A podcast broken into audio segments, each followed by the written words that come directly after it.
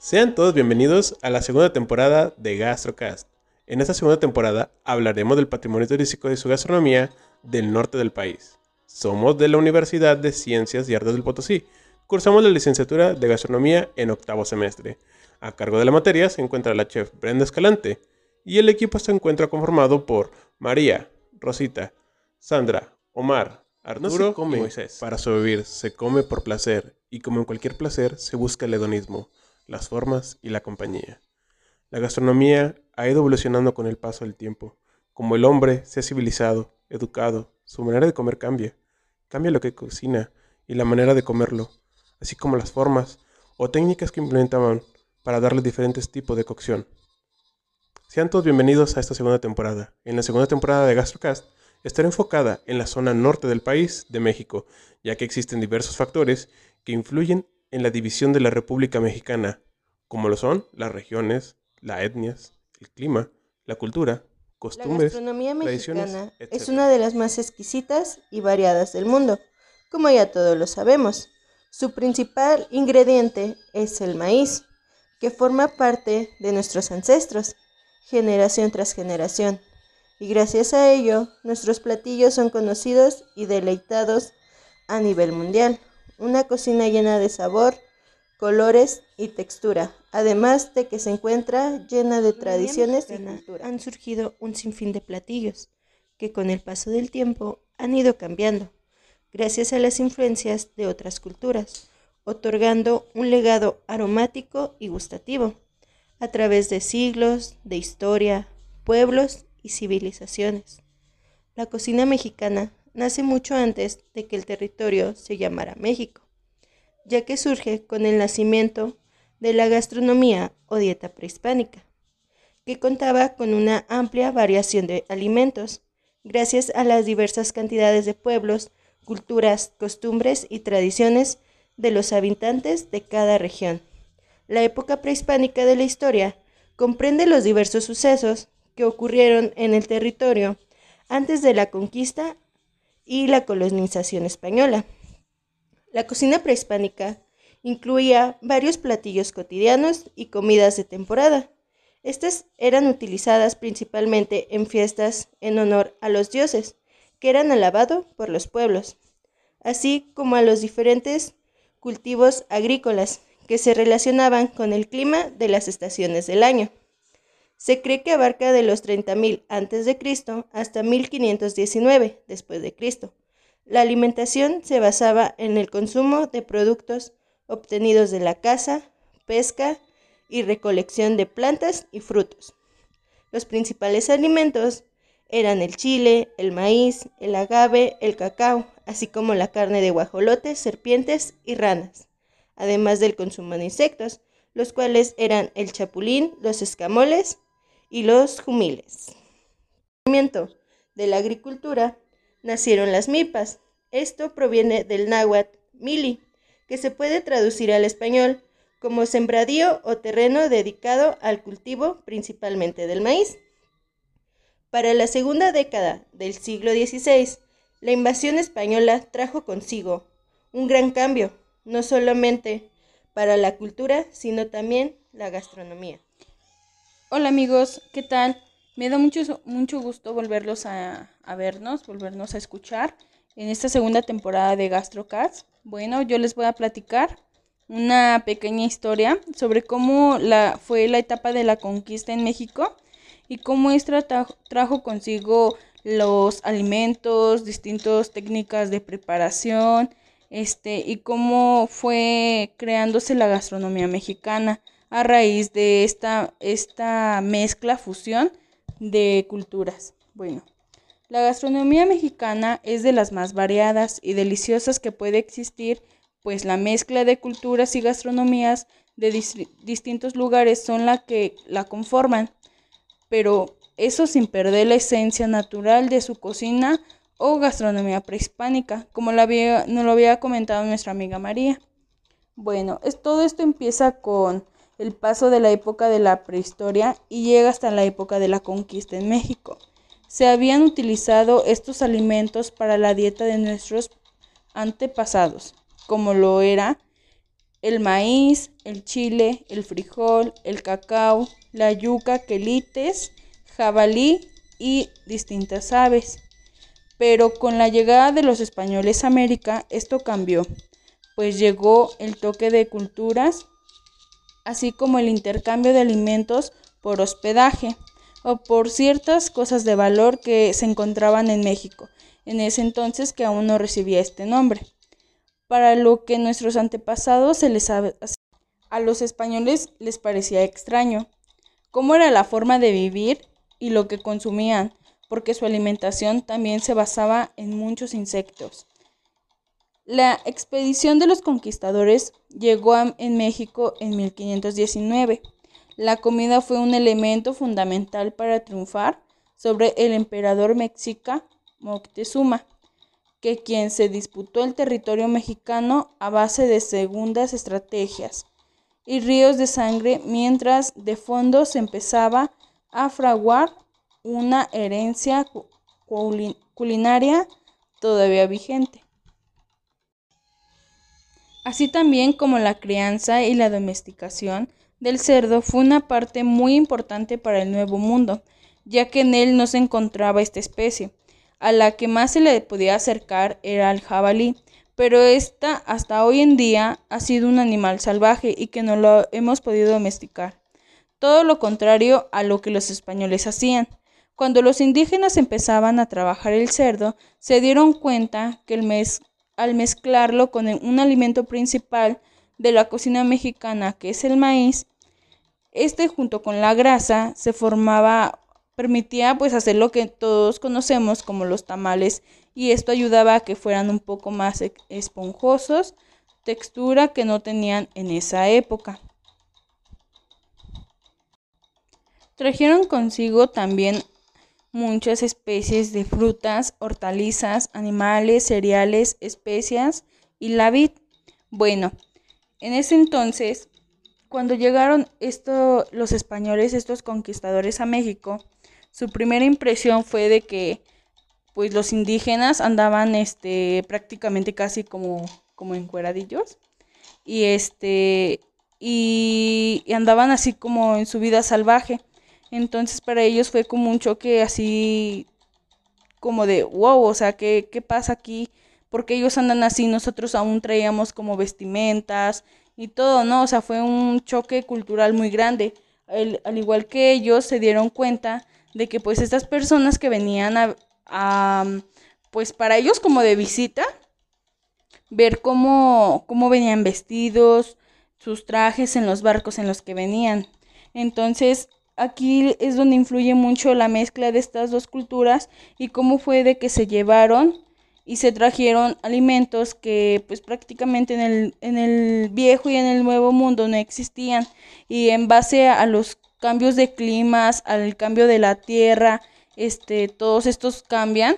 Por ejemplo, hay una, una historia, un relato que cuentan que el chile, el chile serrano que se da en México, eh, se lo llevaron los españoles, pero por el cambio de, de clima, así como en la tierra, la forma de fertilizar y todos los fertilizantes, los nutrientes que tenían en ella, cambiaron el chile serrano y lo modificaron y salió lo que ahora conocemos como el pimiento morrón. Entonces ahí nos podemos dar nosotros cuenta cómo es que este choque de, de, culturas trajo tanto cosas buenas como cosas malas. Y pues que también los españoles se dieron cuenta que a los sacerdotes, a los dioses de cada tribu, este, se les veneraba y, se hacían como rituales donde se sacrificaban a personas y ofrecían sus corazones, pero esto no se hacían de forma como, como así como por matarlos, sino se hacía en forma de sacrificio para ofrecerles a los dioses que, en los que ellos creían, entre ellos pues al dios del maíz, al dios de la lluvia, para que les dieran más productividad en sus tierras y así pudieran cosechar y tener alimento para toda para una buena temporada. Y bueno, pues este periodo prácticamente abarcó de 1519 a 1521 y pues seguimos semillero de la creación. La cocina conventual se considera desde el siglo XVII. Al inicio de la conquista, con los conventos, iglesias y monasterios, se crearon platillos desde las más complejas hasta las más simples técnicas, pero sin dejar de lado el gran sabor. Entre los ingredientes más comunes empleados eran las salsas de frutos frutos secos, dulces y conservas, sin olvidarse del pan e ingredientes nuevos para la época y las cocinas conventuales. Las órdenes religiosas se esparcieron por varias áreas de Nueva España y con ello su cocina aprovechando así la cocina conventual de los productos de cada tierra. Y así como se fue creando una serie de cocinas regionales y diversas texturas, sabores, olores y colores, mezclándose lo que se tenía de la tierra indígena y de tierras españolas. Un ejemplo de esto son las chalupas, que combinan el jitomate indígena y el que es importado desde, desde España, donde se dio por primera vez la idea de freír una tortilla en aceite español. El corazón de las cocinas conventuales es el fogón, este es un brasero, generalmente de color rojo y forrado con azulejos. Dentro de esta cocina había una mesa rústica, ya fuera de madera de pino o incluso aún más fina, donde se preparaban y servían alimentos. Se tenían alacenas grandes donde ponían ollas y cazuelas. A eso se le sumaban los cuchillos y recipientes para formar una utilería de cocina completa. Al inicio, la alimentación de los frailes era básica y escasa. Sin embargo, con el paso del tiempo fue transformándose hasta llegar a ser, excesiva para los mismos. Un ejemplo de ello es que se tenía una medida aceptada de consumo de chocolate al día. Sin embargo, con el tiempo y su afable sabor, se llegó a generar una pequeña adicción de la bebida al cacao. En el caso de las mujeres en conventos de Nueva España, fueron quienes dieron vida a los conocidos fogones, como ya se dijo antes, y con el tiempo transformaron la cocina en un laboratorio lleno de creatividad que dio origen a platillos sumamente emblemáticos como son el mole o los chiles en nogada. Y a pesar de que las monjas eran devotas al ayuno y abstinencia, habían momentos en que se daban pequeños premios al momento de integrar a una nueva novicia o alguna fiesta en conmemoración a un santo patrono dándoles así la oportunidad de mostrar sus habilidades culinarias, preparando vastos y deliciosos banquetes. Entre sus platos icónicos que se prestaban en los mismos se encuentran tales como romeritos, chalupas, manchamanteles, chiles en nogada, mole poblano, buñuelos, jamoncillo, chocolate caliente y rompo. La independencia de México inició en el año de 1810 y finalizó en 1821. Este periodo también representó uno de los episodios más emblemáticos de la gastronomía mexicana.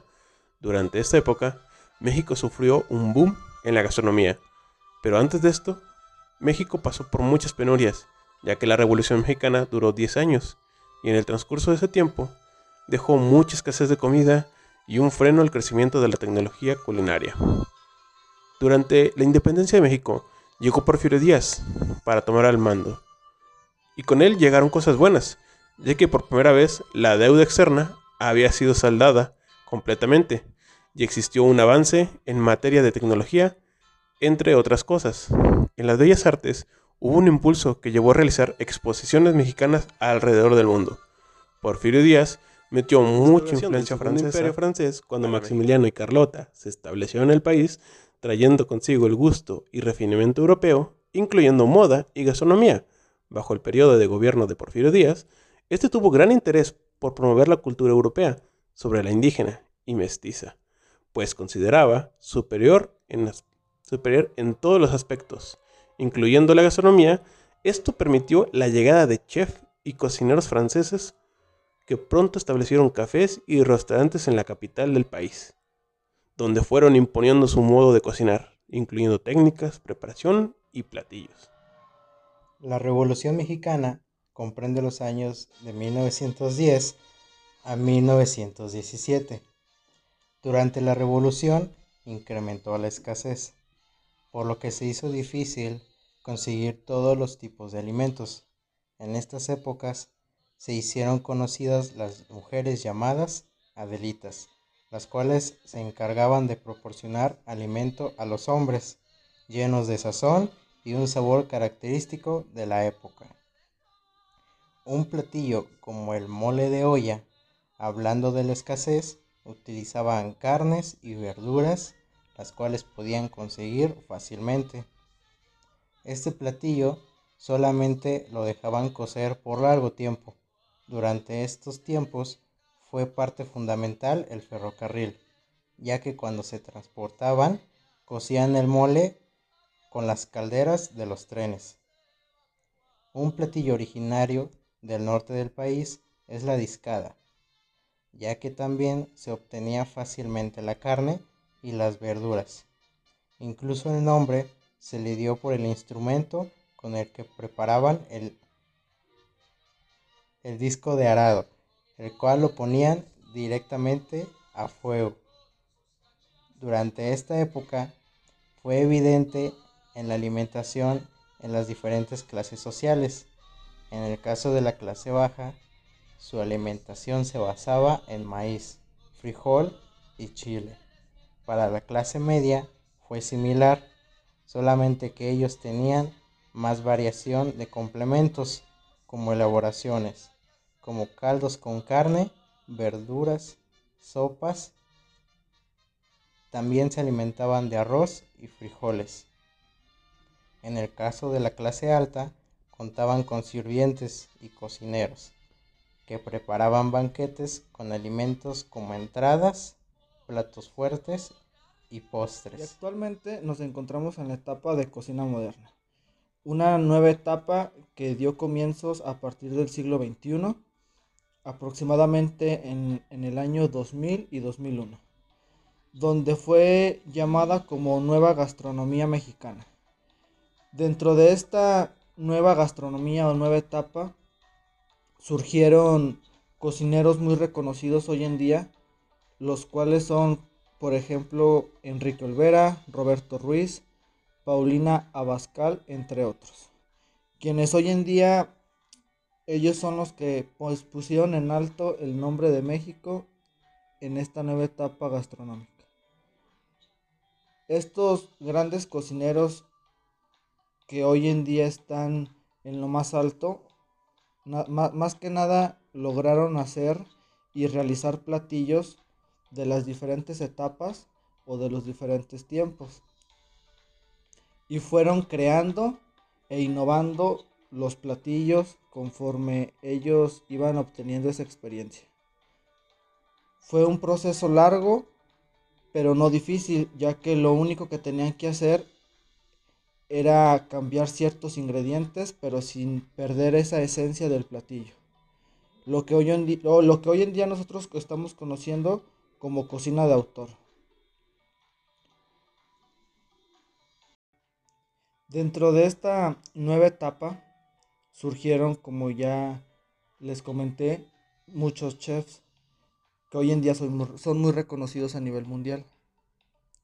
Hay un chef muy reconocido mexicano llamado Enrique Olvera, quien es un claro ejemplo de la perseverancia, del trabajo y de la exigencia en esta etapa gastronómica el cual está en tendencia hoy en día por su restaurante Puyol.